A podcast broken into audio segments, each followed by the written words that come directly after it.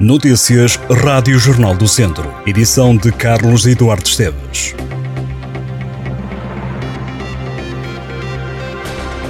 Um homem de 42 anos foi detido em Santa Combadão por tráfico de droga numa operação stop. Os militares da GNR aperceberam-se de um comportamento suspeito do condutor. Ao revistarem a viatura e o automobilista, os militares da GNR apreenderam 195 gramas de AX, 25 gramas de cocaína, 137 euros em dinheiro e uma balança de precisão. Uma colisão entre dois carros fez cinco feridos esta manhã em Carregal do Sal.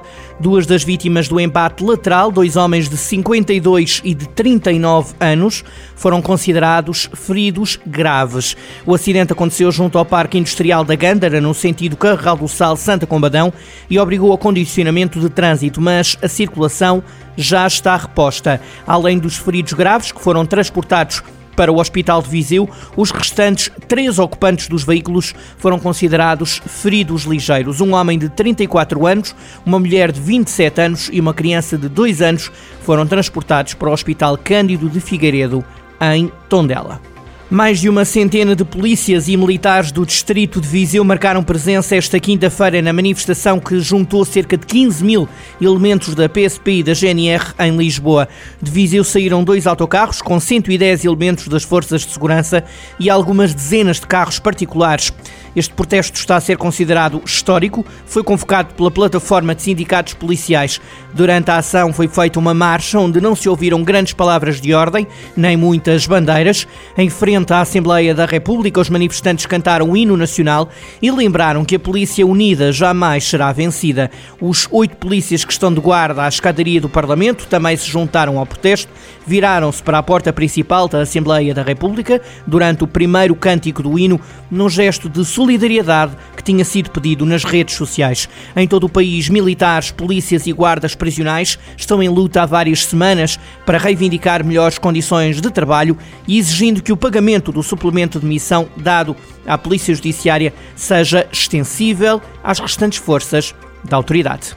O presidente da Câmara de Sinfãs, Armando Morisco, que ocupa o quinto lugar da lista do PS às legislativas pelo Distrito de Viseu, vai suspender o mandato até 10 de março porque a lei o obriga. A Câmara de Sinfãs passa a ser liderada pelo vice-presidente Serafim Rodrigues. O socialista que é autarca de Sinfãs desde 2013 diz-se honrado por pertencer à lista de deputados do PS pelo Círculo de Viseu. Armando Morisco aparece em quinto lugar na lista e assume que não acredita que o PS vá conseguir eleger cinco dos oito deputados do Círculo Eleitoral de Viseu. A lista do PS em Viseu é encabeçada por Elza Paz e conta também com José Rui Cruz, João Azevedo, que tinha sido em 2011 o anterior cabeça de lista, e Lúcia Silva, que está também entre os candidatos a deputados. Os antigos trabalhadores das minas da Urgeiriça, no Conselho de Nelas, vão reunir-se no próximo sábado. Querem discutir o memorando político que contenha reivindicações. O objetivo é o de entregar o documento aos partidos que concorrem às legislativas de 10 de março. A Associação dos Ex-Trabalhadores das Minas de Urânio diz que o memorando político que será debatido no encontro vai basear-se na falta de cumprimento dos compromissos assumidos pelo Governo e pela Empresa de Desenvolvimento Mineiro, a EDM, a propósito da descontaminação do antigo coto mineiro. Os ex-trabalhadores reiteram que ainda há casas contaminadas com materiais radioativos na zona da Urgeiriça e que lá vivem moradores diagnosticados com cancro. Apelam ainda à retirada do estoque de urânio que continua guardado e lembram que esta é uma medida há muito prometida, além da criação do Museu Mineiro e do Memorial às Vítimas da Exposição à Radioatividade. Contam-se os dias para o derby entre o Académico de Viseu e o Clube Desportivo de Tondela. As duas equipas do distrito que jogam a segunda liga defrontam-se no Estádio Municipal do Fontelo, em Viseu, na próxima terça-feira, às 8 e um quarto da noite. Nesta fase, quando o campeonato vai para a segunda jornada da segunda volta, o Tondela vai a Viseu com mais dois pontos em relação ao Académico. Os Verdes somam 28 pontos, os academistas têm 26. Ambos os emblemas chegam a este jogo com um percurso interessante, no que ao número de jogos sem perder diz respeito. O Tondela está a 5 jogos sem conhecer a derrota para o campeonato. O Académico, que tem vindo a subir na tabela classificativa, está invicto há 7 partidas. À medida que o dia do jogo avança, cresce a expectativa dos adeptos para o que darão os 90 minutos no Fontelo. O Académico já colocou à venda os bilhetes para o Clássico. Os sócios do Académico têm que pagar entre 4 e 7 euros consoante a bancada que escolherem. Quem não for sócio desembolsará entre 5 e 10 euros para assistir ao jogo. Até esta sexta-feira, a bilheteira online é restrita aos sócios do clube e as bilheteiras do Fontelo abrem às 6 da tarde do dia do jogo. Quanto ao Tondela, está a organizar um autocarro para trazer os adeptos do Clube Auriverde a Viseu.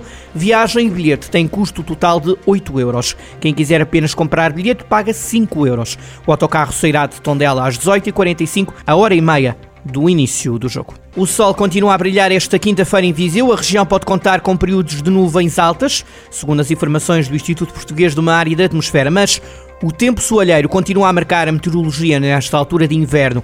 Viseu registra uma ligeira descida das temperaturas, conta com 19 graus de máxima e 7 de mínima.